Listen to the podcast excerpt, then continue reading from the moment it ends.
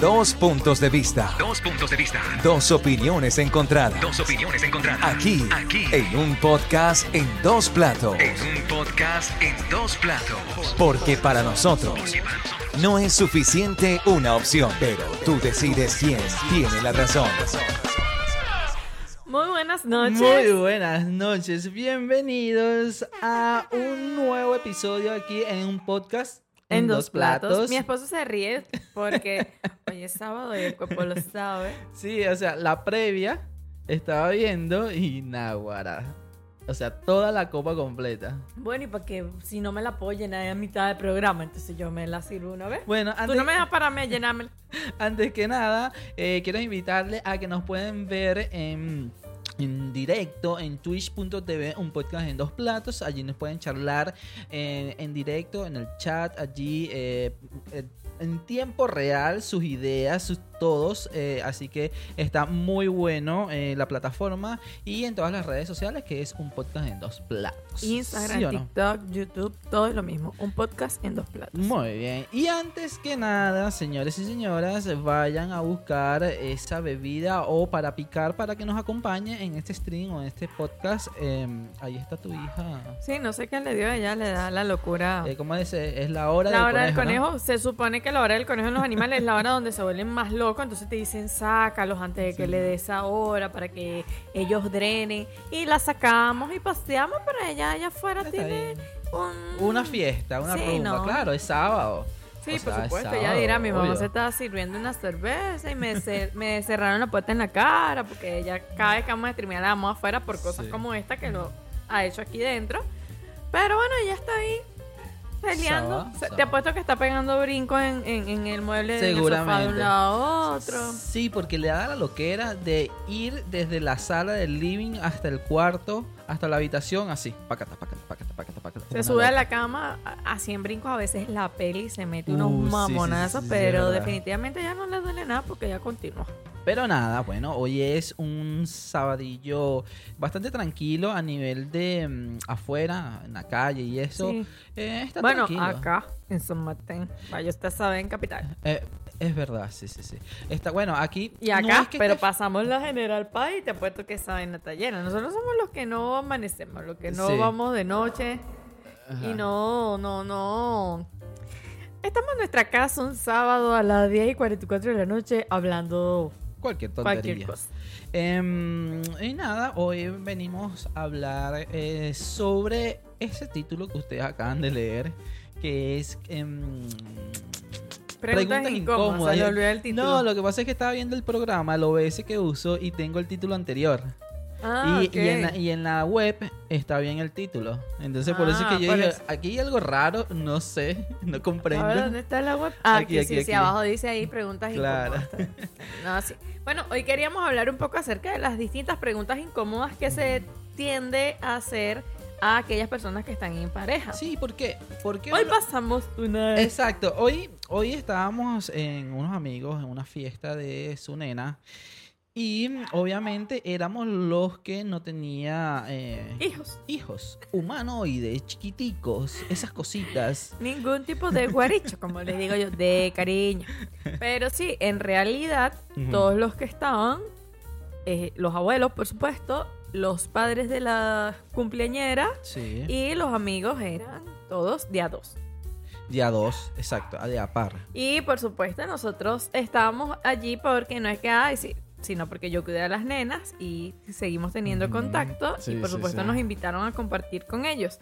Pero éramos los únicos en teníamos dicho ambiente que no, no, no tienen un guaricho No, azúcar. no tiene, no tiene. Entonces, obviamente nos hacían ciertas preguntas que no lo hacían a mal, porque vamos a recalcar en este, en este contexto no lo hacían a mal de nada, pero sí eh, hablando... La típica pregunta. Exacto, pero sí hablando con eh, los dueños, los anfitriones, eh, ellos decían que es bastante incómodo. Yo me imagino que a ellos también le pasaron eso y entonces como nos decían a nosotros que eh, son preguntas bastante incómodas. Entonces lo veníamos hablando de que sí hay preguntas muy, muy incómodas porque no se sabe la situación de aquella pareja.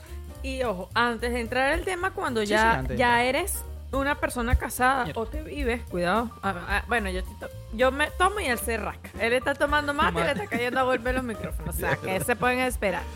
Eh, Vamos no. La- las distintas preguntas que se le hacen cuando tú estás en un proceso de noviazgo, es decir, estás en un noviazgo, Vamos a una comenzar el- relación, la pre. La pre una relación de cinco años, que es más o menos el tiempo que la gente ya espera que ocurra el siguiente paso, es decir, que se metan a vivir juntos o que se casen y, vienen las una tontería. típicas preguntas de ¿y la boda para cuándo?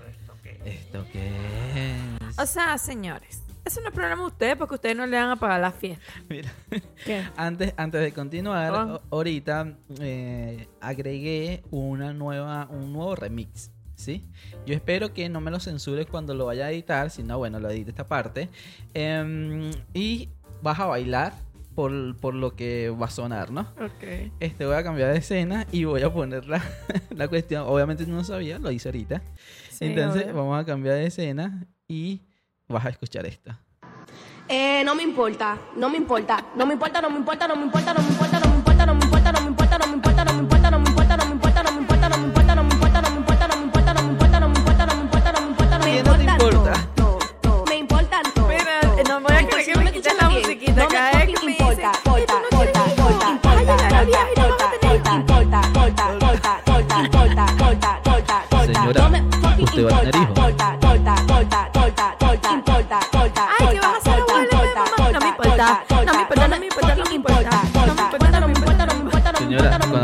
importa, no me importa, no me Ay, importa, ya me no me jodiste, importa, aquí no me te importa, no me importa, no me importa, no me importa, no me O sea, eh, bueno, eh, ¿qué te puedo decir? Ya nos casamos. Eh, bueno, señor, no puedo hacer Me mucho, encantó pero- ese remix, no creo que te lo censuren, o sea, de verdad que no. Bueno, pero eh, la, la pregunta, de- dependiendo de la pregunta, vamos a bailar este, este remix. Me parece muy, muy ¿Te bueno, muy parece bueno bien? eso. Ok. Y bueno, a los típicos novios, Entonces vamos a hablar sobre el pre. el pre, obvio, perfecto. son novios, tienen cinco Son años de relación. exacto. Ya la gente dice, "Pero esto tienen demasiado tiempo y no ha habido boda. Y el pobre tipo no le pide matrimonio. ¿Y cuándo le va a pedir matrimonio? Esa mujer debe estar desesperada porque entonces todas las mujeres que tienen una relación de más de cinco años son las desesperadas por casarse. O sea, la, la vaina más estúpida del mundo. Sí, sí, sí. Entonces salen las preguntas eh, incómodas. Bien. ¿Ok? ¿En la boda para cuándo?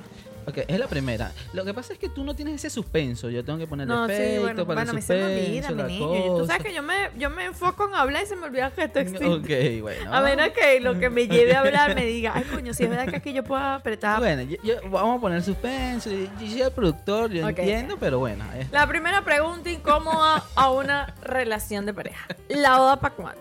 ¿Cuándo van a vivir juntos? Y ustedes más o menos cuándo piensan dejar de ser novios y dar el siguiente paso. Exacto. Entonces es una presión social de que si tú tienes una relación, un noviazgo de más de cinco años, entonces ya tú los ves. Sí, sí, sí, sí. Yo ustedes no son novios, ustedes son hermanos. Van a terminar siendo primos. No, esta gente tiene toda la ¿Te han vida. dicho eso? No, a mí no. No, no, digo esa Pero sí los he escuchado, sí, sí. No, los he no he escuchado esa frase, Sí, por ejemplo. escuchado, yo sí. Es que venimos con la eh, imprudencia de la gente que viene a decirte, mira, pero ustedes qué, no tienen pensado llevar la cosa más allá, lo que quieren es ser novia, ay, sí van a ser novia para toda la vida. ¿Y cuál es el problema? ¿Cuál es el problema? Nosotros no podemos andar por la vida preguntándole a la gente cuándo se va a casar. Mira, de verdad no sabemos si esa mujer, su mayor sueño es que le pidan matrimonio y tiene un novio quedado, no que no se quiera casar, pero que a lo mejor se ha quedado y está feliz viviendo su noviazgo y no tiene pensado que le pidan matrimonio y uno está encima de la mujer. ¿Y cuando te vas a pedir matrimonio? Claro. ¿Y cuando tú te vas a casar? Oh. Chica, pero tienen que irse a vivir juntos porque entonces imagínate, si esperan cinco años más vas a tener tanto y cuando vas a empezar a tener muchachos, vas a tener que empezar a tener muchachos y uno de acá, Es correcto. ¿qué es? No, y además es que te lo, te lo, o sea, te lo preguntan en eventos o en reuniones Sociales, familiares, sociales, que tú te sonríes hipócritamente y a veces no sabes qué decir en ese momento. Sí, uno tiene la cara esta del meme del señor que Claro, en- porque uno no quiere ser mal educado en ese momento, en esa reunión social, en esa reunión familiar donde todo el mundo se está divirtiendo y demás. porque se acaba Y- la reunión. Claro, porque entonces si tú tienes una mala actitud, entonces tú eres la mala. que grosera, yo solo te hice que una pregunta. Mira, a mí una vez me pasó de verdad, eh, eh, fue, creo que fue, más nunca me pasa, era más joven, tenía como veintipico de años. Y estaba eh, con una amiga que conocí cuando trabajé en el call center en Venezuela. Ok. Este, y la, mi hermana hacía limpieza de cutis, no sé qué más. Y ella fue a la casa a hacerse una limpieza de cutis. Sí. Y estábamos hablando de los hijos, no sé qué más. Y yo, cuán imprudente, de verdad. Llegué y le dije, Grace, ¿y tú para cuándo vas a tener un hijo? Yo, de verdad, que no tenía la menor idea. Claro. Después, con el tiempo hablando con ella, me, me comentaba que llevaban rato intentando, buscando niños. Pero en ese momento lo que me hizo dar cuenta, mi pregunta incómoda fue que después que ella, ella se queda así, no, bueno, todavía no, pero yo pateola, como dice uno, ni pendiente. Ujú, ujú. No le paré. Cuando ella se va, mis hermanas me dicen, oye, Yulai, esa pregunta que le hiciste a tu amiga fue demasiado imprudente. Ok. Y yo, ¿qué, qué pregunta? Yo hasta me había olvidado lo que le había preguntado. Sí, cuando le preguntaste que ya para cuándo pensaba tener hijos, Claro. se le notó la cara de incomodidad. Claro. Y me lo dijeron, ese tipo de preguntas no se hace porque tú no sabes qué pasa detrás, de esa de la pregunta. escena, claro. Y yo me quedé así como que, Es perdón, verdad. no lo hice con ninguna intención y de ahí aprendí. Pero es que Metí la pata hasta el fondo. Pero es que la cuestión es esa, que a veces no lo hacen con esa mala intención. O sea, a- en la mayoría de las veces no lo hacen con mala intención. No, es- Hay es- otras que sí, vamos es a que estar no- claros. es lo- sí, claro. Pero- no, todavía no, no entramos en ese tema de matrimonio, que yo Ok, tengo ok. anécdotas con, con eso, pero sí hay gente que lo que de Claro. provoca. Entonces, pero en su mayoría, vamos a poner en su mayoría porque es No, así. no, es- lo es hace más con mala intención. Pero sí es demasiado imprudente porque como lo, le- lo que te pasó a ti es, tú no sabes el detrás de cámaras, como quien dice. Y lo mismo pasa con el tema de, de un noviazgo. Mira, puede que tengamos un noviazgo, ¿verdad? Y la otra persona me es muy sincera y me dice, mira, yo no me quiero casar. Podemos llegar y vivir juntos. Que eso es válido, señores. Y señoras. Obviamente, es eres- válido. Es una, ¿verdad? O, o mejor dicho, es la otra parte Sí. la que tiene que decidir qué va a hacer. Claro, obvio. Porque si yo entablo una relación y esta persona me dice, mira, yo no quiero tener ningún tipo de, de- de- de nada de, de compromiso, y eso no significa que no esté comprometida con la relación, pero yo no me quiero casar, yo nunca me he visto casado, yo nunca me he visto formalizando algo, o tan simple como que para mí el matrimonio no es necesario. Tú y yo podemos vivir También. juntos. Este, yo estoy comprometido contigo, pero yo no quiero un papel, yo no quiero a mí ese tipo de de, de, de- de normas, por ponerle Sociales, un nombre, ajá. sociales que tienes que casarte, Sí. no va conmigo. Es verdad. Tú como mujer lo aceptas o tú como hombre lo aceptas porque puede, también conozco mujeres que no se quieren casar. Sí, sí. Y entonces, en el caso de que fuese una mujer que sí, resulta que la pareja le deje eso claro y ella lo acepta y estás todo el tiempo y a ti nunca te van a pedir matrimonio y tú nunca te vas a casar. O las típicas, que lo vemos muchísimo con el tema, eh, ya cuando se involucra la parte religiosa. Te tienes que casar. Uy, sí, eso es lo peor. Esa es una de las o cosas sea, peores. alguien que vive en concubinato es lo peor de lo peor. Sí, sí, sí. Es complejo, es muy es, complejo. Es bastante complejo.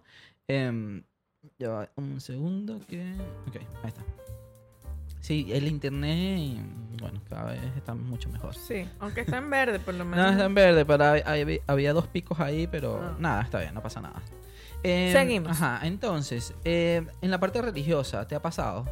Mira, eh, yo vengo de una familia católica. Sí. Eh, mis hermanas, antes de irse de la casa, se casaron.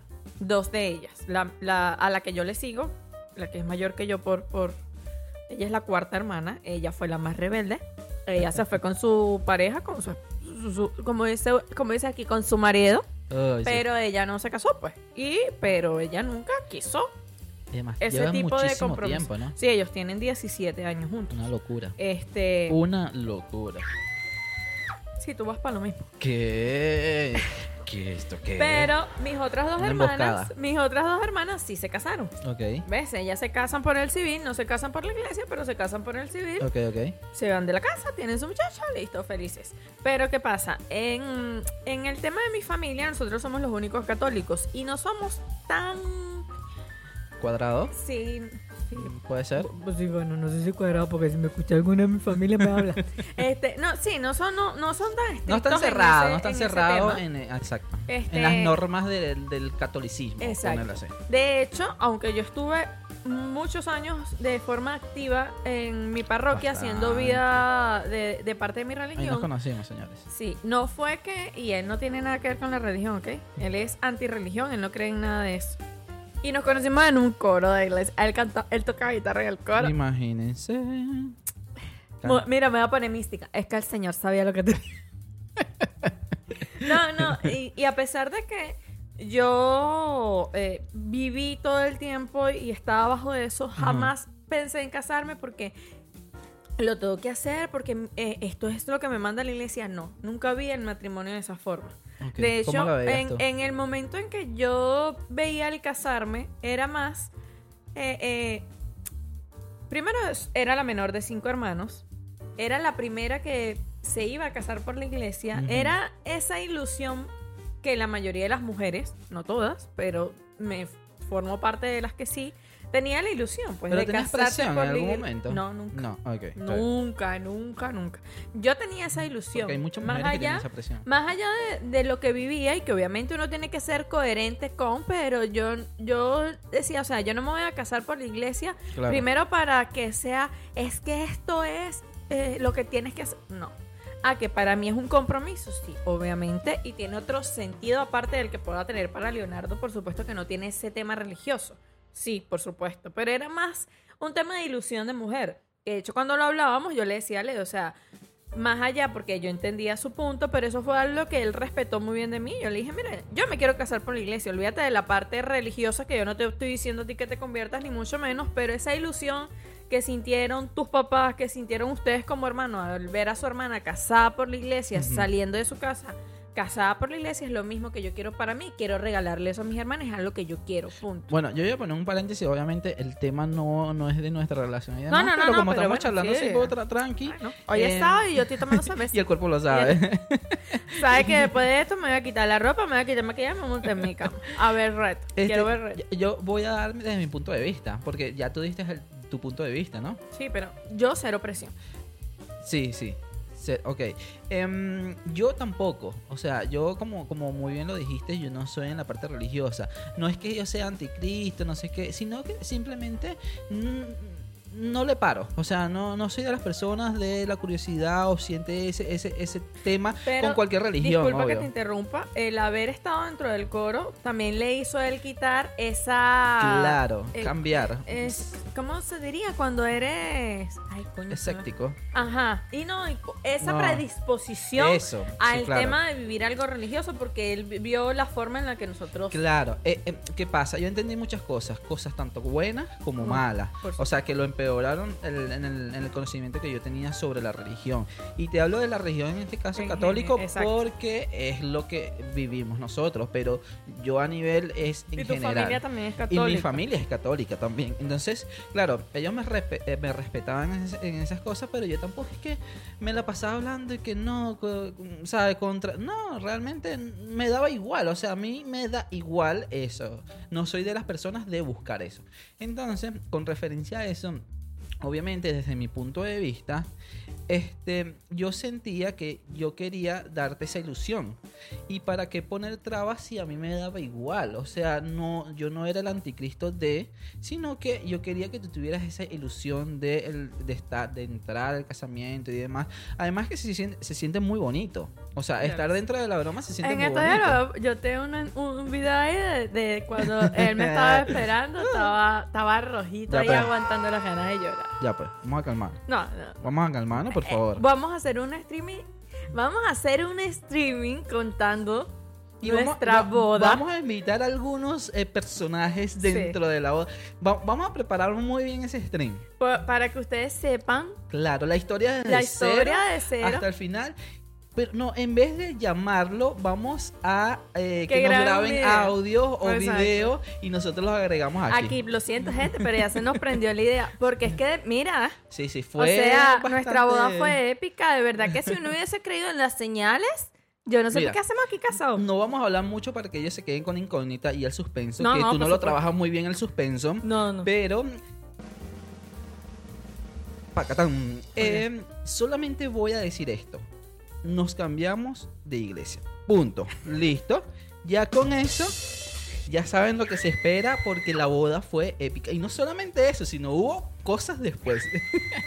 Pero bueno, Así entonces, estaba yo en la boda. de- desde mi punto de vista, obviamente es eso, es darte esa, es- esa cosa bonita que tú querías y que estabas ilusionada. Y yo como no le paraba mucho el tema de la religión, eh, está bien, ¿por qué no? Entonces, obviamente nunca me sentí incómodo solamente en el, el proceso de eh, la confesión, la cosa esta que, que te Sí, hace... la confesión para poder comulgar. Eso, entonces claro, ¿qué, qué pasó y que me la puso un poco más fácil? Fue que el padre ya, no, ya lo conocía, entonces no fue una confesión tipo padre, tipo película, tipo estas cosas que uno Exacto. sabe, sino que, Leo, cuéntame, ¿qué cosas malas piensas tú que, que hiciste? Y le digo, bueno, no sé, ya ni me acuerdo, ¿no? No sé, mentí tal, qué sé yo, ¿no?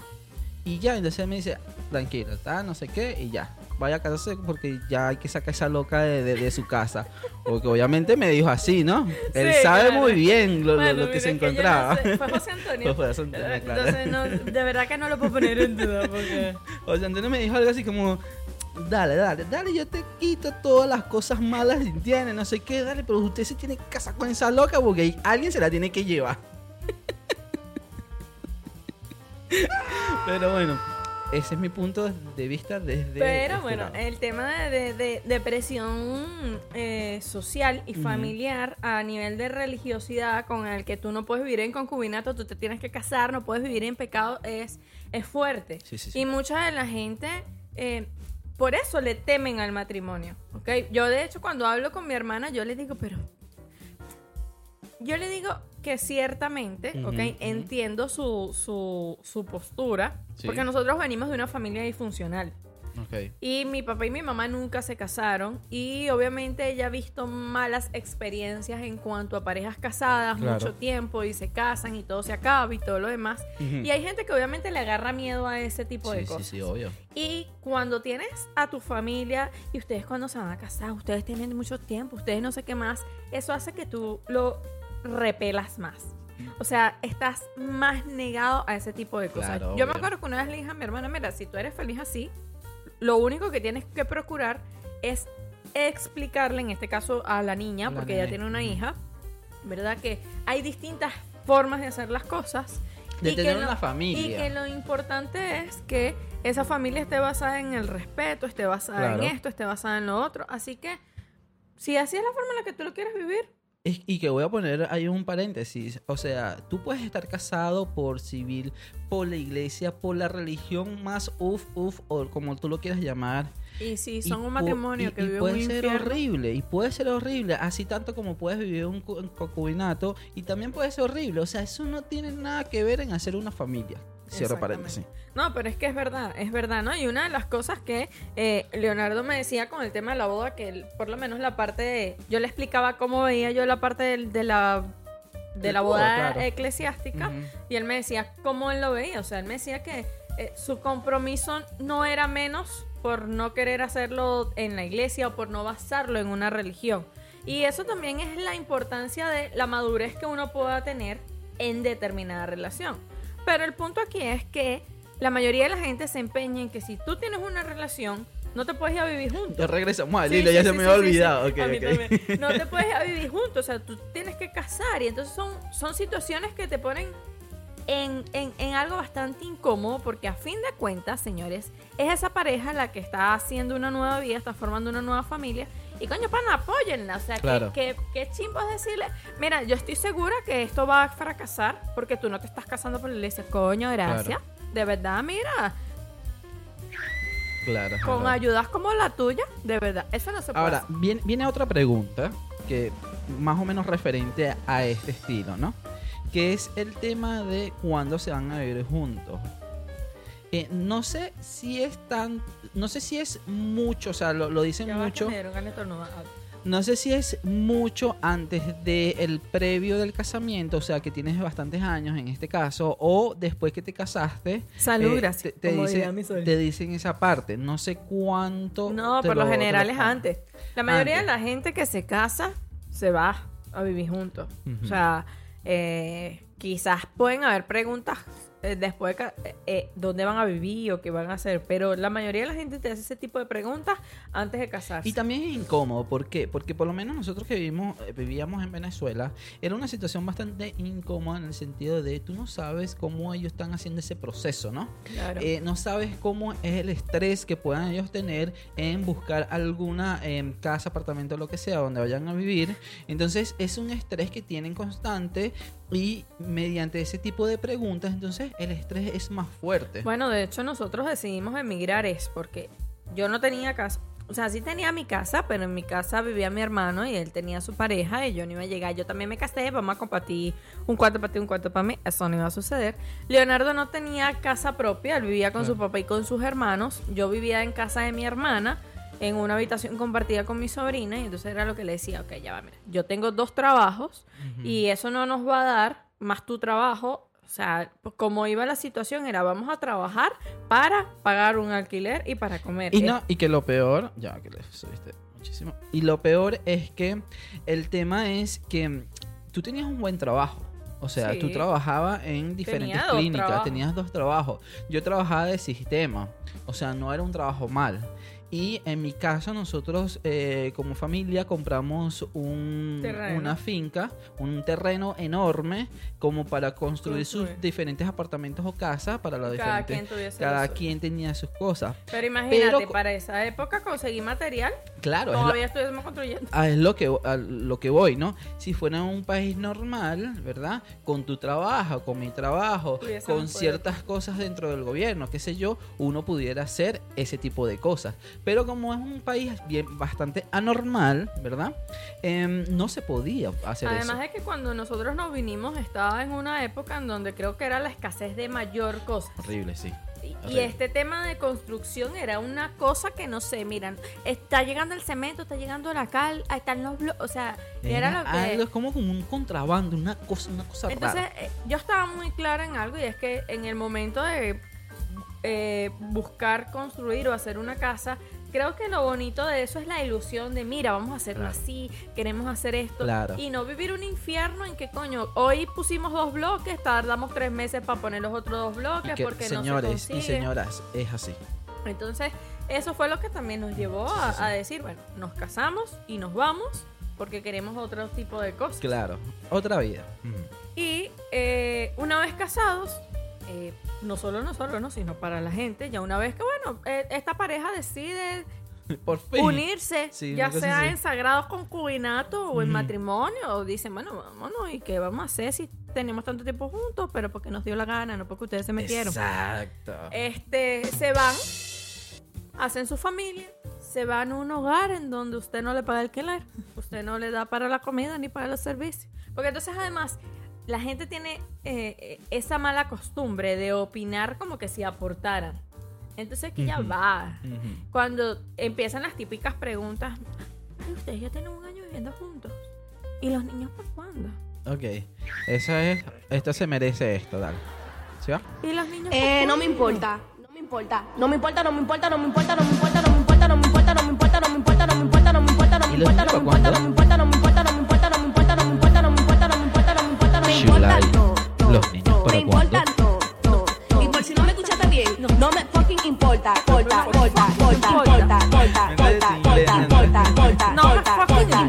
importa, te casaste, no los niños para fucking cuándo. importa, importa, importa, importa, ¿Qué te importa?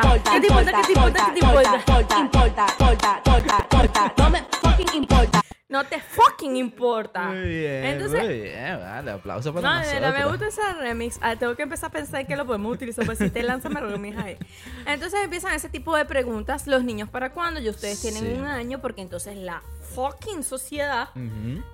te dice hasta cuándo tú tienes que tener un muchacho. O sea, es, Es- anormal. Mira, yo estoy verdad. segura que para la mayoría de la gente, no para los que nos conocen, porque los que de verdad nos conocen saben que nosotros no tenemos ganas de tener muchachos No por ahora ahorita. por ahora. Y si decidiéramos no tener hijos Es en este no nos matrimonio, Ah, es bueno, porque ajá. no nos da la gana de tener hijos, Exacto. porque él y yo nos sentamos y lo hablamos y lo dijimos. Entonces, cosas como, ¿cómo no quieren un hijo? y la familia. Él es mi familia, yo me casé con él, yo soy su familia, él se casó conmigo, yo no quiero más familia. Por eso me salí de la mía, no mentira.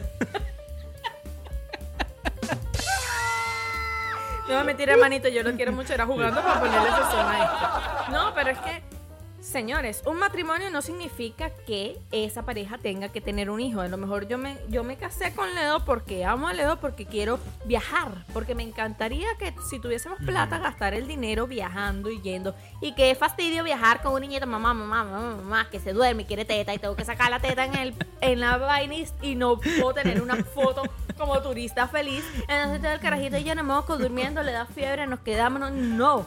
no. Y ojo, señor, exacto. No sé qué vas pero ojo, señor. No es que no queramos a los niños. No. Ah, no, no. Yo O lo sea, quiero hasta los 6 años. Lo, lo digo porque hay gente, eh, hay que recalcarlo porque No, no, ya seguramente va, hay todo tipo va. de personas Si que, no, que es- nos escuchan. Exacto. Primero, las que tienen neuronas y las que no tienen neuronas. Si ustedes que nos escuchan son parejas con hijos que disfrutan y viven felices buscando, Está eh, saliendo- perfecto. Excelente, mira, se lo damos un aplauso real. Si usted es una persona que está buscando estar embarazado, eh, tener una familia y no lo ha logrado y siente que nosotros somos unos desgraciados porque nos expresamos así, eso es problema suyo. Sí. Yo espero que pueda cumplir su sueño de tener un hijo y traer un hijo al mundo, pero nuestro sueño como pareja por el momento es no tener hijos. Claro. Porque tenemos otros planes, queremos Claro. hacer otras cosas y eso es completamente válido. Y que seguramente más adelante en este podcast seguramente van a escuchar ahora la parte de nosotros como padres en algún momento. Claro que sí, yo espero que esto continúe hasta aquel momento, a menos que venga ese guaricho y no nos deje grabar los podcasts. Porque a diferencia de Pixie, que le puedo cerrar la puerta, ¿verdad? Imagínense ustedes a mí aquí dándole teta al niñito. Al humanoide no. No, entonces Leo va a tener que poner esto que se ve aquí en la pantalla de un podcast, lo- me lo va a tener que poner en el cuello porque no me van dándole teta. Un, porque- un blur. Sí, ahí. porque entonces además la gente, ¡Ah! ¿estás dando pecho? Oh my Paul?" Bueno. ¿paro o no paro? Le lo dejo dando- morir no, que le estás dando pecho y cuando ellos se colocan un hilo que casi se le ve hasta No, el. Hasta, ¿Ah? O sea, No, ahora no ahí sí no. No importa. Pero bueno, nos, nos no otra me vez. importa. No me importa, no me importa, no me importa, no me importa, no me Eh, importa. no me importa, no me importa, no me importa, no me importa, pues, no me importa, no me importa, no me importa, no no me importa, no me importa, Entonces, eh, está esa doble moral. Pero Sí, para sí, no de- seguirnos de es que estos temas nos llevan así a hablar una cosa otra Ok, cosa. ok. Pero es eso, o sea, los matrimonios, no hay una ley, no hay algo que te dice que tú tienes que tener un hijo Claro, apenas te cases. Yo me claro. imagino que co- lo que voy a decir para la gente que no nos conoce, nosotros vamos para cinco años de casado. Uy, ¿qué es esto? Vale. Agradece que te aguanta. Este, y nosotros no tenemos hijos, y me imagino que la gente que no nos conoce, que no sabe cómo somos, debe estar diciendo, perro, seguramente es- están buscando y no puede. A lo mejor ella no puede quedar embarazada porque ahorita yo soy de fértil en ese tipo O de yo. cosas. Bueno, sí, en su mayoría es, es la mujer. Es ella la que no puede tener muchachitos. O que están esperando, está, está esperando a ser una abuela cuando no pueda jugar con el niño. Cuando se- o sea, señores, miren, cuando lo principal que uno debe tener para traer un hijo al mundo es las ganas. Lo demás, ya lo- a menos que estés enfermo, tengas una enfermedad terminal que no te permita. Lo demás son condicionamientos que pone la gente porque quiere que si pares a los 18, que bola. Esta parió temprano, se arruinó la vida. Si pares a los 20 y pico y eres madre soltera, mm, ¿con quién se habrán metido? Exacto. Entonces, si uno tiene un matrimonio y decide que no quiere hijos los primeros 5, 6, 7, 8, 9, 10 años, los años que sea, estos quieren ser abuelos. No van a tener ánimo para un niño. Miren, esa vaina. Y, y no es problema de ellos. Además, y venimos, porque es incómodo ese tipo de preguntas. En nuestro caso, ¿verdad? Hoy nos preguntaron, ¿para ¿ustedes para cuándo? Me, por- me imagino por esto de que todo el mundo estaba y nosotros y que, ay, qué lindos los niños Claro, de es otros que- se pueden devolver. A nosotros nos gusta, nos jugamos todo, o sea, excelente, no pasa nada. Ojo, nosotros no nos incomodó la pregunta, No. pero no nos incomodó porque nuestra realidad es distinta. Nosotros Claro. ni siquiera hemos pensado en ponernos a encargar niños. Entonces es como que todavía no queremos niños. Claro, Fue nuestra ahora- respuesta. Yo de hecho soy siempre juego con eso y le dije, pero yo usted qué le hice para que quiera que yo tenga hija. Ella se moría de la risa. Pero por eso yo le decía, no, no, nosotros todavía de verdad que no tenemos pensado en niños. Hay muchas cosas que queremos hacer. Ay, bueno, sí, disfruten, ustedes están joven, aprovechen su matrimonio. Ahí murió. Claro. Ahí murió. Y a veces que se ponen intensos. Pero bueno, también está el tema de el, del por qué también es incómodo, aparte de tus respuestas y demás, sino que también puede ser un poco más profundo. ¿Por qué? Porque no solamente la infertilidad que puedas tener durante eh, el, encargo, ¿no? Sino que quizás a esa persona tuvo un aborto, tuvo problemas, entonces es más fuerte la parte psicológica. Y esas personas que están preguntando para cuándo el muchacho, tú no sabes si tuvo varios abortos, se puede decir varios también, y eh, tiene un trauma o psicológicamente está muy mal. Claro, entonces ese tipo de pregunta...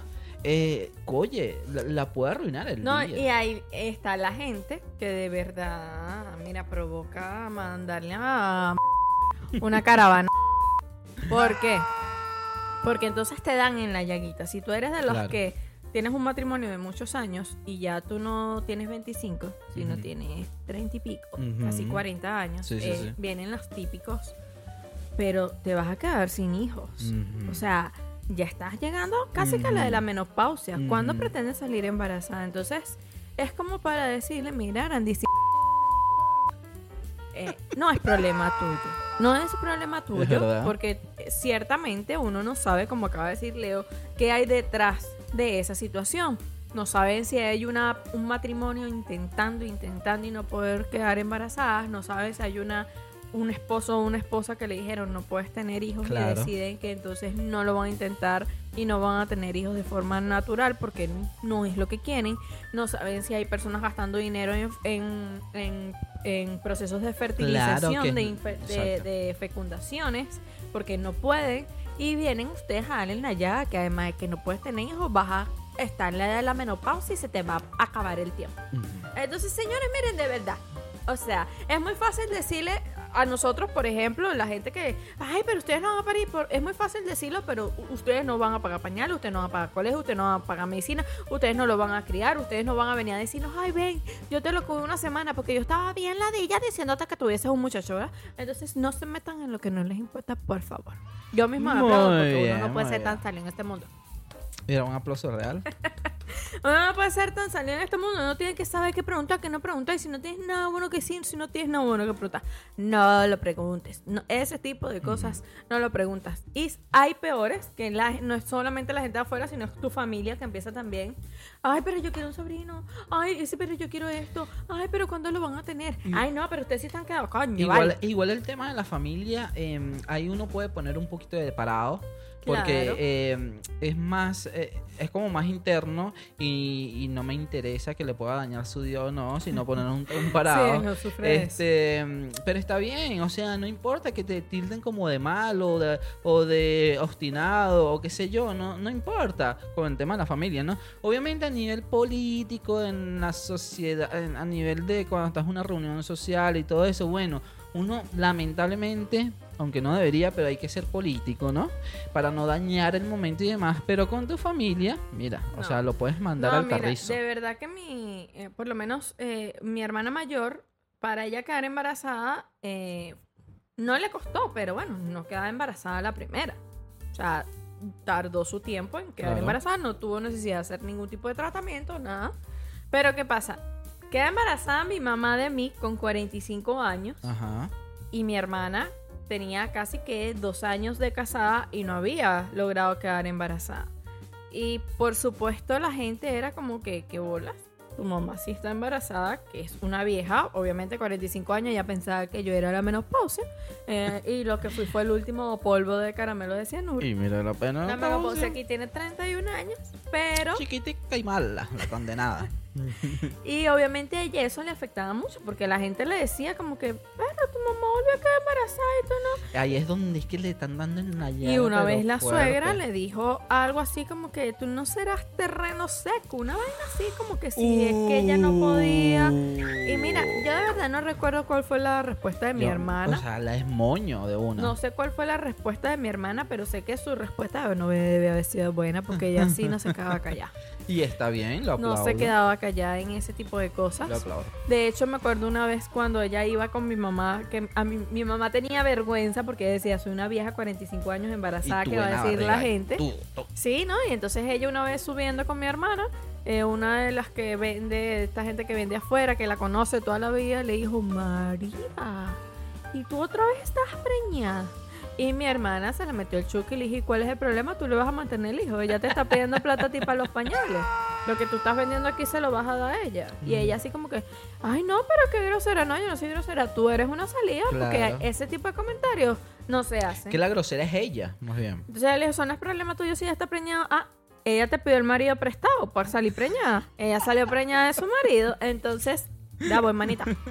Entonces es el tipo de, de contestas que la gente busca que uno les Claro, dé. uno le dé, y entonces claro. uno es el malo. Como dices tú, uno es el malo, uno es el abusador y todo lo demás. Pero sabes que no importa, no importa Mira, que me ¿no? no importa que tú seas el malo, porque te vas a sentir bien, aunque detrás te duele, por, por- por- porque realmente duele, o sea, es que son temas, ya te digo, duelos. para gente que está buscando, son temas bastante y delicados. que se le ha complicado más. Son todavía. temas delicados, son temas en donde tú tienes que tener un estado de, de, de cero estrés, no puedes estar estresada, no puedes estar en la búsqueda pensando y si no quedo y si no puedo, Claro. porque todo eso te juega en contra. Y entonces Sí, además la gente está ahí presionando y haciéndote sentir que tú tienes un problema.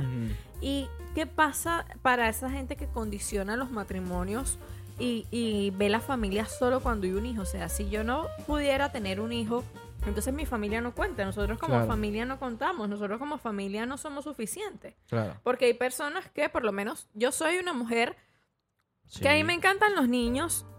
Me ha gustado, yo le digo a Leo que siempre he tenido ese instinto materno despierto, que eso no me lleve a, ya quiero tener hijos es otra cosa, pero sí, yo sí me veo siendo mamá. Pero hay algo que le he dicho a Leo, no sé, loca. no sé qué pueda pasar para ese momento porque uno no lo sabe, pero yo le dije a Leo, mira, si yo no pudiera tener hijos de forma natural, no tengo hijos.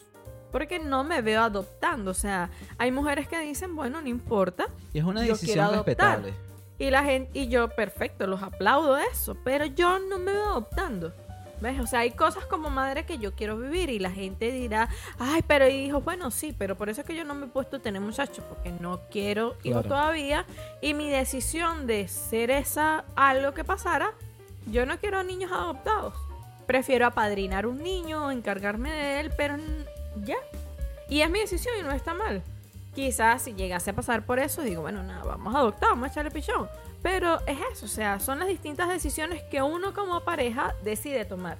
Y que los de afuera son agentes externos, que Sí, en la mayoría sí, sí, no contribuyen a nada bueno de eso. Nosotros como nos vamos y nos venimos en el hilo central de la broma, quiero preguntar, para que nos conozcan y eso, ¿cómo serías tú de madre? O sea, ¿cómo te visualizas tú de madre sabiendo tu crianza? No te va a gustar.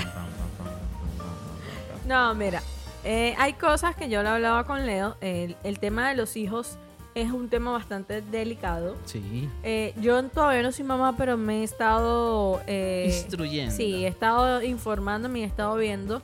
Porque eh, eso es lo que él menciona del tema de la crianza. Mi crianza, Es totalmente diferente a la mía. sí, eh, yo llegué con- y tenemos- Y tenemos visiones diferentes, pero también tenemos visiones eh, similares. Y también tenemos visiones de la cual creo que más adelante lo vamos a modificar para Sí, mejorar. Obvio. Eh, a mí, como dije hace rato, a mí sí me dieron. A Leo nunca le pegaron. A mí sí, porque además yo era mala. Diría mi hermana, te lo buscaba.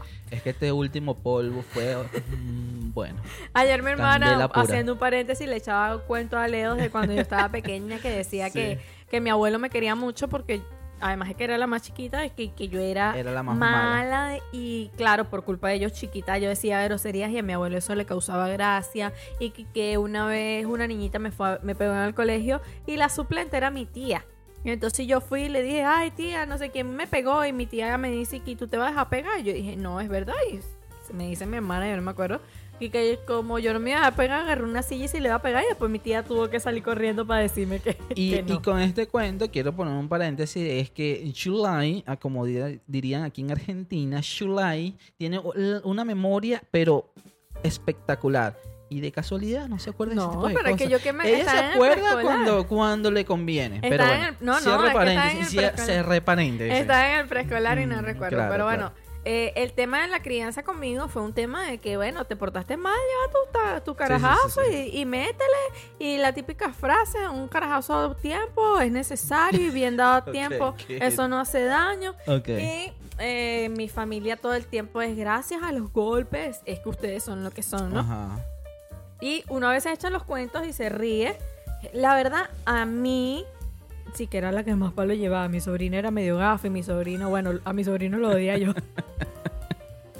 Este Y- click va para ella. Y, la, y eh, a mí me pegaba mucho porque era muy tremenda. Era demasiado inventora. Inventora, claro. Era mala, mala. Y además cuando fui creciendo era bien contestona. Entonces a mí me metían mis tanganazos por andar de alumbrada, como diría mi hermana. Y me odia, pues a mí sí. A mí sí. Mi esposo no sabe lo que es que le peguen. Mi suegra nunca le pegó a ninguno de sus hijos. No, Este, ella puso carácter de otra forma y todos igual salieron. mirada. A, a mí también, aparte de los golpes. Ah, ok, a mí también me ponían mirar, lo que pasa es que bueno, los golpes ya eran como que, ajá. Y eh, yo siempre le he dicho a Leo, hablando de eso, de lo que veíamos y todo lo demás, que eso es algo que a mí me gustaría cambiar. Bueno, disculpa que te interrumpa. Es que para las personas eh, que, mm, que piensan que por nosotros no querer tener hijos ahorita, no hablamos de esos temas. No. Nosotros sí lo hablamos. Sí, lo hablamos muchísimo, pero es por el hecho de estar preparado. Sé que en, en- cuando llega un momento vamos será una, exacto, será una locura y tal, pero tienes una guía de la cual te puedes agarrar allí, que todo se va a transformar en cierta manera, pero lo vamos hablando y está buenísimo eso. Sí, no, de hecho yo le digo a él, mira, yo soy una persona muy impaciente, muy intolerante y yo estoy acostumbrada en mi casa que, bueno, eh, lo que si no te pegaban, para no pegarte, te pegaban cuatro gritos. Para no pegarte cuatro golpes, te pegaban cuatro gritos. Lo cambiaba. Seguida de un insulto tipo groserías o feas.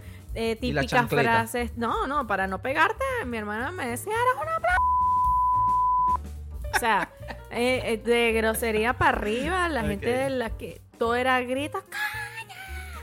Entonces era lo típico, no te quiero decir, no te quiero ver diciendo grosería. Y ¿qué? Ok, Ok. ok. Bueno, yo no digo grosería. Porque si dices grosería te voy a... Ok. Bueno, falta un poquito de coherencia. falta un poquito de coherencia en esto, pero bueno. Entonces, yo le digo a Leo ese tipo de cosas que Ajá. eh, eh, incluso le empezó a manejar y a trabajar con él mi, mi poca paciencia. Sí, porque, Porque ella tiene, como seis un sem- niño. ella, ella tiene seis semestres en la Universidad de Psicología en Santa María. No, es mentira, mentira. Pero, este, e incluso también lo he puesto en práctica con nuestra perrita. Sí, sí. Porque de verdad no es fácil tener una cachorra y entonces yo vengo acostumbrada de, ay, se hizo pipí donde no era, agárrale los hocico y restrígale y pégale, y pégale, y pégale Claro. para que tú veas cómo se acostumbra. Eso, O si mm. mordió algo, restrégalo contra los mordidos para que tú veas cómo deja de morder y no sé qué más. Y eso es lo Entonces- peor.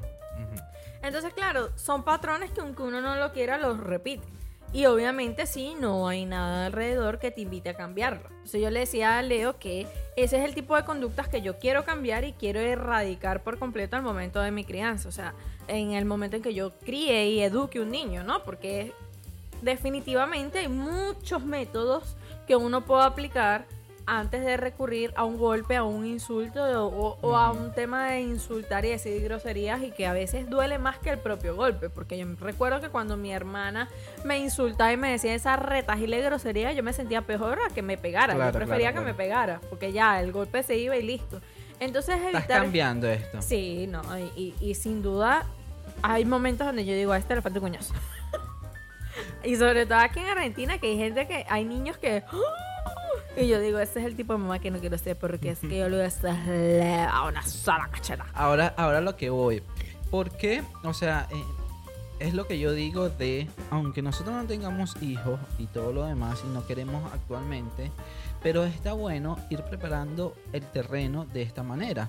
Porque entonces al llegar al momento, ya ese terreno, ese, ese tema de la paciencia, ya lo vas limpiando poco a poco y es mucho mejor abordar ser padre de esa manera a que te digan, bueno, ya eres padre y ya comienza a ver qué carrizo vas a hacer con, con- Mira, con- como padre, ¿no? hay- hay- y es más complicado todavía Hay una frase que yo vi que no recuerdo exactamente cómo dice, Ok. pero es algo como que trabaja tus, tus traumas, trabajas las cosas que tú tengas que, que mejorar para que Mm. tu hijo no tenga que trabajar las cosas que tú le dejaste mal a él. Algo así, es como que, o sea, nosotros estamos, nosotros tenemos una obligación, ¿no? Y, y por eso es que yo a veces digo, coño, ser padre no es fácil. Para nada. Y, y estarle con la presión a alguien, sé papá, sé papá, sé papá. Mira, primero, como padres, como futuros padres, creo que es algo que tienes que decir, bueno, vamos a mentalizar. Yo me tengo que mentalizar. ¿Por Yo amo dormir. Ah, es, es que el suspenso aquí Ay, perdón. existe, por favor. Yo me tengo que mentalizar porque Ok. Mm. yo amo dormir.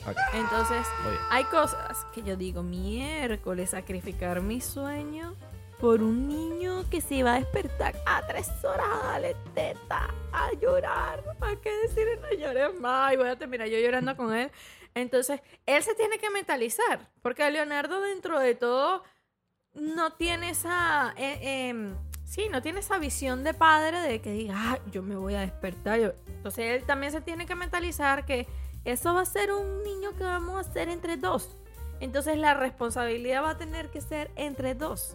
Eso de cambiar pañales que no le gusta va a tener que ser entre dos. Mm. Aunque él dice que le va a pegar una manguera, un chorro y le va a quitar todas las heces que ese niño pueda Sí. tener. Pero es mentira, no lo va a hacer y menos si es niña porque va a estar bien bobo por esa muchacha. Claro que no. Entonces, son cosas que cuando uno decide ser padre, uno tiene que tener muy claro que no es solamente los nueve meses de embarazo, no es solamente ese niño pequeño, es criar y, de- y, y formar un ser humano que primero sea una persona útil, una persona feliz, una persona sana, una persona que, que recuerde su infancia de la mejor manera, que tenga buenos recuerdos, evitarle la mayor de los traumas. Y entonces, si yo Y, disculpa, y te quiero interrumpir ahí, ¿por qué? Porque eso que te acabas de decir tú de formar una persona útil, ¿no? Para la sociedad, para todo esto, va- va- van a decir o van a pensar otras personas que uno has escuchado que si, Funali, si Funalita ha tenido cinco hijos, ¿verdad? Y no es que sea rica ni nada, porque tú no puedes tener uno. Esa es una de las cosas que siempre dicen. ¿no? Pero, a ver, esa fulanita le ha dado la mejor educación, le ha dado la mejor vida para esos cinco muchachitos. Seguramente no. Quizás sí, quizás no. Pero en la mayoría de los casos que nosotros hemos conocido, muchos de ellos no. O sea, muchos de ellos terminan que sin estudio, muchos de ellos terminan eh, eh, malandro, eh, muchos de ellos sí pueden surgir por dependiendo de su personalidad. Pero es eso. Entonces el tema de que cuando uno se quiere preparar económicamente, mentalmente, emocionalmente, ese tipo de cosas, es porque uno realmente le quiere dar esa calidad de vida que uno quiere o, quiso tener también este, para esa persona. A mí me molesta mucho eso cuando la gente viene y quiere como... Eh, eh, ¿Cómo es que? Ay, no sé. Como manipular o como hacer cambiar ese punto de vista de nosotros. eh, porque la, la- nos ha pasado mucho con conocidos incluso, que es como que no, pero es que cuando tú tengas el niño, cuando tú, lo dices ahorita porque no tienes hijo, Exacto. tú no sé qué más. Y de hecho yo escuchaba un, un- no recuerdo dónde, pero era una entrevista que le estaban haciendo un- a un hombre que él tenía hijos y él dice, los hijos son como los lujos, mientras tú no los tienes no los necesitas. Es decir, si tú no estás pensando y no estás planificando tener un hijo porque no lo quieres, es algo que no vas a necesitar, es, es un- una vida que no necesitas, que no deseas que esté, que forme parte de tu vida, Ujú. pero una vez que lo tienes, no puedes vivir sin ellos, ¿no? Entonces él explicaba eso y este tipo de personas a veces intentan como persuadirnos, era la palabra, saber, sí. eh, con respecto a, no, pero es que el dinero no lo es todo, el amor no lo es todo, esto no es lo todo. Y mira, yo voy a decir algo y de verdad que... Viste, me acordé. Yo voy a decir algo. Aplauso para ti. Yo voy a decir algo con respecto a eso y ciertamente, ¿ok? Yo, yo doy un 50 y 50 en qué sentido. Claro. Hay personas que por lo menos viven en Venezuela, lo que sea, y no tienen la posibilidad de salir. No tienen la posibilidad de tener una, una vida fuera de un país distinto al de Venezuela. Y, y quieren formar su familia, ¿ok? Y eso se respeta Ujú, y, está están dispuestos a, bueno, a luchar y a ver Claro. qué le pueden dar y, y a- y hacer lo mejor por darle todo a ese niño. Sí, sí. Eso es respetable. Mira, yo no tengo nada que hablar de eso y no, no soy quien para criticarlo, pero tampoco pueden criticar y venir a criticar a los que, como por ejemplo, como nosotros, queremos tener la seguridad o por lo menos saber que de nuestra parte estamos haciendo todo lo necesario para que ese niño tenga todo lo que necesita, ¿verdad? Y todo lo que es su derecho y que además él no pidió, porque fuimos nosotros los que decidimos traerlo a este mundo. Entonces, nuestra cuota de responsabilidad con ese ser que nace es estar preparados nosotros, no solo económicamente, por eso hablo del te- el tema de los traumas, emocional, exacto, todo eso. emocionalmente, económicamente, físicamente, para brindarle lo mejor que nosotros podamos hacer. Claro. Y eso no significa que yo quiera que si el Señor me da a ganarme la lotería, lo voy a hacer, porque obviamente voy a procurar darle a mi hijo todo lo que yo no tuve en su medida y siendo responsable y todo lo demás, eh, yo lo voy a crear, eso hace problema mío. Pero no, no, o sea, me molesta porque la gente lo ve como que, ay, sí, tú quieres darle lujo. No, yo no le quiero dar lujos. Pero me vas a decir tú que tú no prefieres que tu hijo esté en un buen colegio privado donde sabes que tiene excelente educación a que esté en un colegio público, como por ejemplo en Venezuela. Claro. Los bachilleratos públicos, lamentándolo mucho, esos chamos de hoy en día salen sin ningún tema, un- ningún tipo de formación, sin ningún tipo de base. Y se ve incluso en los bachilleratos privados donde no hay el mismo, la misma... eh, ay, coño. Se me, hoy yo estoy que se me están yendo las palabras. Rarísimo. Eso Sí, no- por eso. La cerveza será. Sí, No, que la cerveza, eso es cansancio. Y la vejez. Pero la cerveza jamás. Jamás. Que no tienen ese mismo. Ay, Mm. Leo, pero. Es que le estás poniendo suspenso. Mucho- Genial, genial, genial. Me encanta ese suspenso. Ahora lo exageras un poco, ¿no? Pero está bien. No, se me olvidó la palabra, como cuando algo no es. Bueno, recuérdalo no allí. tienen la misma calidad ok, ok, que tenían antes los liceos privados, incluso se ve eso. Entonces, no me engañen. O sea, Claro. yo no critico que tú dentro de tus posibilidades le des lo mejor que puedas. está bien, o sea. pero no critiques que yo quiera darle más a mi hijo de lo que yo tuve. Claro, y, y- y no trates de persuadir como dices tú. Lo que pasa es que yo soy el no romantizar ese tipo de cosas. Sí. O sea, no romantizar, no... No romantizar. Exacto. Eh, el hecho de que tú tienes hijo, ¿verdad? Y bueno, lo tuviste como lo tuviste y demás. Y entonces tratas de manipular a las demás personas. No, No. lo hagan, y sabes- eso, eso a mí realmente es lo que más me molesta en ese tipo de personas. Y tú sabes que me parece Y- egoísta. Y, no, y ya va. Y, y además te lo pones así como que ya tú vas a ver. sí, sí. o sea, como que, ah, Tú yo no lo me- sé. tú Tú no no, me me entiendes entiendes. porque no eres padre. Pero ya tú vas a ver y vas a tener cinco más por lo que te estoy diciendo. No seas tan ridícula. No, no, y tú sabes qué es lo que me parece a mí egoísta de, de parte de eso. O sea, tú no puedes tener un hijo y ver. Y, o sea, la frase donde comen uno, comen dos, comen tres, me parece la frase más egoísta del mundo. No, es y decir, más. sí, sí, ajá. y- no, yo te habla ya. Y también el tema de. Que me que- pongo eufórico. El tema también de que, no, bueno, pero ya cuando el niño nazca uno ve, uno resuelve, uno No. busca, uno hace. No, señores, o sea, ese niño, no, primero no está pidiendo venir al mundo. Y segundo, que injusto venir a un mundo en donde tenga que pasar trabajo porque hoy tú pudiste, mañana no pudiste. Mira, si tu situación es mala, si no tienes lo que tú quisieras o, o- o sabes que no puedes brindarle a tu hijo lo básico, lo que por derecho a ese niño le corresponde, un buen plato de comida, buena educación, vestido, eh, que, que ese niño esté salud. Si no puedes brindarle a un hijo, mira, yo creo que a veces uno tiene que dejar a, a un lado ese deseo de tener un hijo y entender que no es solamente el proceso lindo de decir es Claro, mi hijo. claro. Es que, que voy a que le voy a dar yo a ese niño cuando Claro. me diga, mamá, tengo hambre y no tengo un plato de comida para darle. O cuando me diga, mamá, se me rompieron los zapatos y no tengo dinero para comprar un, un par de zapatos. Es pensar más allá. Claro. O sea- y, y te voy a poner un ejemplo que me pasó con mi tía, una de mis tías. Ay, Y- no, que las tías no me ven esto, que no. Eh, eh, es un ejemplo claro y, y tal cual lo que estás diciendo. Es, tenía- estábamos en una reunión y por el hecho de que ellos tenían una re- eh, religión específica, eh, sus- su hija, ¿sí? Y la futura hija también se casaban a temprana edad y tenían hijos porque sí. O sea, apenas se casaban, era al día siguiente, dale, que ven que tienen que tener hijos, ¿no? Por la religión, más que todo. Y por ella también. Entonces estábamos en una reunión familiar y, y ella me decía a mí, porque claro, yo era, era medio contemporánea con ella, no, bueno, así como cuatro menos, cuatro años menos, pero Pero era como que ahí. estaba ahí, exacto. Este me decía que cuando yo iba a tener hijos, ¿no? Este, y yo, le, y yo le decía, pero como para qué, yo echando broma al principio, ¿no?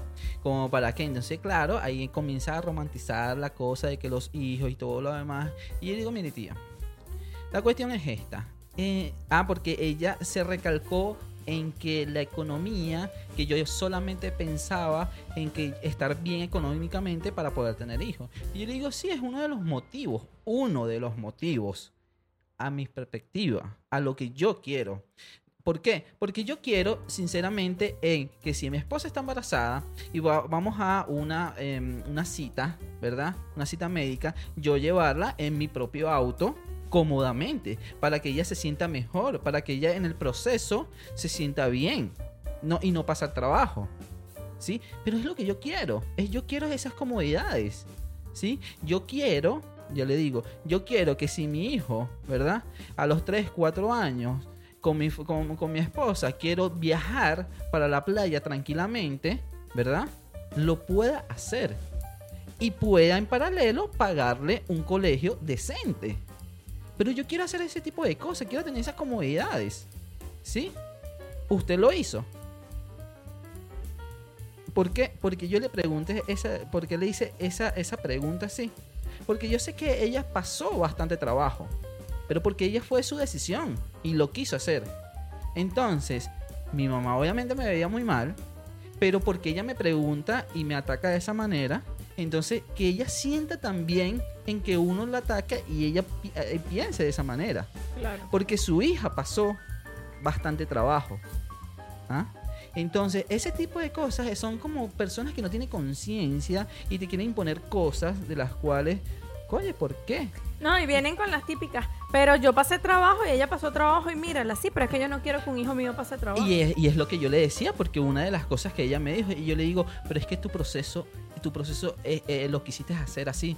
Yo, cuando yo llegue a viejo, 10 años después, yo diga, yo disfruté estos 10 años con mi hijo porque sa- salí de vacaciones cómodamente, porque él está en un buen colegio y lo puedo pagar, porque felizmente puedo hacerle las fiestas todos los años cómodamente y yo disfruté todo el proceso desde el donde está el embarazo hasta ahorita. Lo disfruté. ¿Tú puedes decir lo mismo? Cuando yo le dije eso, ya mi mamá como que, así como que, bueno, entonces no me presiones por algo que no quieren escuchar, Claro. ¿verdad? Entonces no me presiones de esa manera. Y no me ataques. Claro, O sea, no me ataques. no está mal, no está mal que yo quiera estar económicamente estable para tener un hijo. Y yo no te estoy diciendo que para mí económicamente estable, que debería ser, es por lo menos, no sé, es que, no sé, tener dos millones de dólares. Coño, cuando vas a tener un hijo? No, o sea, el, el estable económicamente es que yo me puedo sentar y decir, bien, ¿qué le puedo ofrecer a mi hijo? ¿Lo puedo inscribir en este colegio? Tengo este Claro. trabajo, tengo esto estable, esto me permite cubrir esto, yo puedo cubrir lo otro. Y, es- y esa es la forma responsable de tú decir, voy a tener un hijo. Claro. Y nos fuimos por otro No, lado. obvio, pero ya te no dije, ya- ya te dije, ya te dije, un poquito ahí de mate para, pasar que estoy seca aquí en la cerveza bien dije, seca. Pero lo importante es eso, miren, señores. Así como no se critica una cosa, no se critica la otra, ¿ok? Eh, hubo una, un mes, eh, un- un- el año pasado, el antepasado, que hubo una periodista donde decía que ya no estaba de acuerdo con la gente que traía hijos del mundo sin tener este, una estabilidad económica, que eran mujeres que deberían dejar de parir y hubo mucha gente diciendo que, que bolas, que no sé qué más. Y yo amo y adoro y yo sigo a Julia Lima. Ah, y sí, ella sí, sí. decía que ella sí estaba de acuerdo con esos comentarios, porque no es posible que si tú no puedes brindarle algo a tu hijo, una vida decente a tu hijo, tú te pongas a parir como una cure. Claro. Y es verdad, o sea, somos egoístas, el ser humano es egoísta, porque nosotros al momento de traer un hijo al mundo estamos pensando en nosotros, en nuestro deseo, En nuestro que deseo, yo exacto. quiero ser padre, yo quiero ser madre, sí, pero ser padre y ser madre no es solamente el deseo de serlo. Ser padre y ser madre es tener la responsabilidad de brindarle a ese niño Claro. una vida, una buena calidad de vida, porque esa criatura no pidió llegar a este mundo y además cae con un padre así tipo los memes de Carajito Canastas, así con un Joe Atkinson y una Jubilee Stacy. Claro, y, y- me perdona si hay alguien con ese nombre, pero bueno. te iba a decir algo, pero se, se me fue la idea.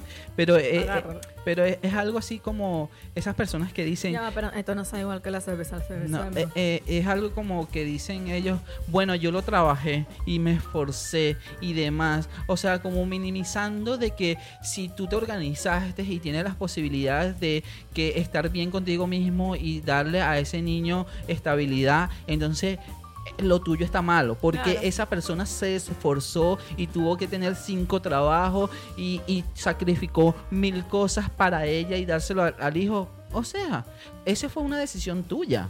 es una, una decisión tuya, una mala organización si lo quieres ver.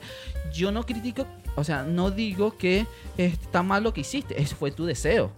Pero no critique tampoco a la otra persona que intenta, porque entre comillas uno intenta, de organizarse un poquito mejor, un poquito por lo menos, como para estar uno tranquilamente y la persona que viene, el humanoide ese que va a fastidiar nuestra vida, también tenga una pequeña calidad de vida decente. Ya, perdón. Fue sin querer queriendo. Fui yo, fui yo. Y eh, tener una calidad de vida decente, porque tienen que criticar también a ese tipo de personas.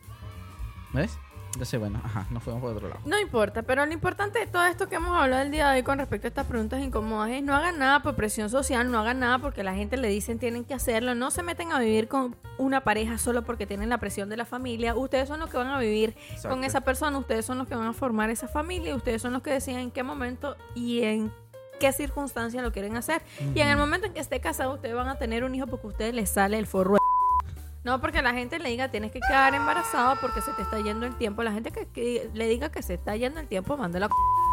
Porque Es ese verdad. tipo de gente no ayuda y no contribuye en nada en la familia. Si usted está buscando hijos y no puede, que se le dé. Si ustedes son un matrimonio que no quieren hijos porque quieren viajar, que se le den todos los viajes. Sean Es verdad. felices, la gente está pendiente de la vida de los demás, no está pendiente de su vida. Sí. Pero si usted está en búsqueda de un hijo y usted está anhelando tener un hijo, siéntese, sea sincero con usted y pregúntese qué le va a ofrecer a ese niño o a esa niña que viene en camino. Y que no solamente sea económicamente. qué cosas ella puede tener de ti, qué- qué- qué- cuál es la infancia que te gustaría regalarle, cuál es la adolescencia que te gustaría regalarle, cuáles son las cosas que te gustaría dejarle y aprender que lo que nosotros vivimos, si hubo algo que no nos sirvió, hay que cortarlo Exacto. uno lo agradece. Los que nos criaron nos dieron lo que tenían, como podían. Pero. Se agradece, no todo fue bueno, así que lo que no haya sido bueno, tengan la madurez y la valentía de reconocerlo y dejarlo a un lado. Hay muchas formas de criar sin necesidad de pegar, hay muchas formas de, de poner disciplina sin necesidad de insultar. Lo que es que nosotros, que somos los adultos, buscar la forma de informarnos y de aprender a manejar nuestras frustraciones, que es lo que nos lleva a meterle un golpe a un niñito y es lo que nos lleva a insultarle y decirle un poco de cosas. No, y que además hoy en día con la tecnología y demás hay bastantes herramientas que salen y métodos y demás. Entonces también es falta de nosotros no informarnos, no em, trabajar en, en nosotros, en nosotros personalmente y in- individualmente y como pareja también, ¿no? Entonces, ¿por qué? Porque tú puedes trabajar también individualmente, pero como pareja hay cosas que también se tienen que trabajar. Y ahorita que dices como pareja, y si ustedes son una pareja que consideran que su matrimonio no va bien, no tengan hijos, Mm. porque un hijo no lo va a arreglar. No lo va a amarrar. Un hijo va a ser una curita de los Ujú. primeros meses, va a ser un, un ay, el respiro para olvidarte que el matrimonio se te está derrumbando. Conocemos casos. Un hijo nunca va a ser la solución para un matrimonio que Sí. no va a funcionar, porque entonces va a haber un niño sufriendo, viendo a dos papás peleando, una convivencia que es un infierno y después peleando a ver quién lo recibe un fin de semana o no, o si le toca una mamá una, como las cuñadas que yo me ha tocado vivir, no lo puedes ver, no lo sé qué más, entonces nunca traigan un hijo para arreglar una relación. Es verdad, es Maduren, arreglen la Eso relación y cuando ustedes vean que de verdad superaron esa crisis, vayan, encarguen, vayan a, a culiplanchar y que salga lo que tenga que salir. Es verdad. Muy bien, pero antes de irnos, estaba buena la conversación, ¿verdad? Sí. Nos fuimos por diferentes ramas y está perfecto, a mí me parece perfecto. Pero es que esto trae muchas cosas, Sí, sí, imagínate. sí, sí. Em, quiero irme con la canción. La vamos a bailar y después nos despedimos. Dale, ¿Te pues. parece? Entonces, me encanta, es que me encanta este remix. Sí, a ti le gustó la vaina. ¿A, a ti no te encanta? Sí, sí, claro. que Ahí sí. va. Bailalo, pues. Eh, no me importa, no me importa, no me importa, no me Llegó el importa, no me trofeo. importa, no me importa, no me importa, no me importa, no me importa, no me importa, no me importa, no me importa, no me importa, no me importa, no me importa, no me importa, no me importa, no me importa, no me importa, no me importa, no me importa, no me importa, me importan todo, todo, todo, me importan todo, no, no. Y por si no me escuchaste bien, no me Por si fucking no me importa, escuchaste bien. corta, Ahí va. corta, importa,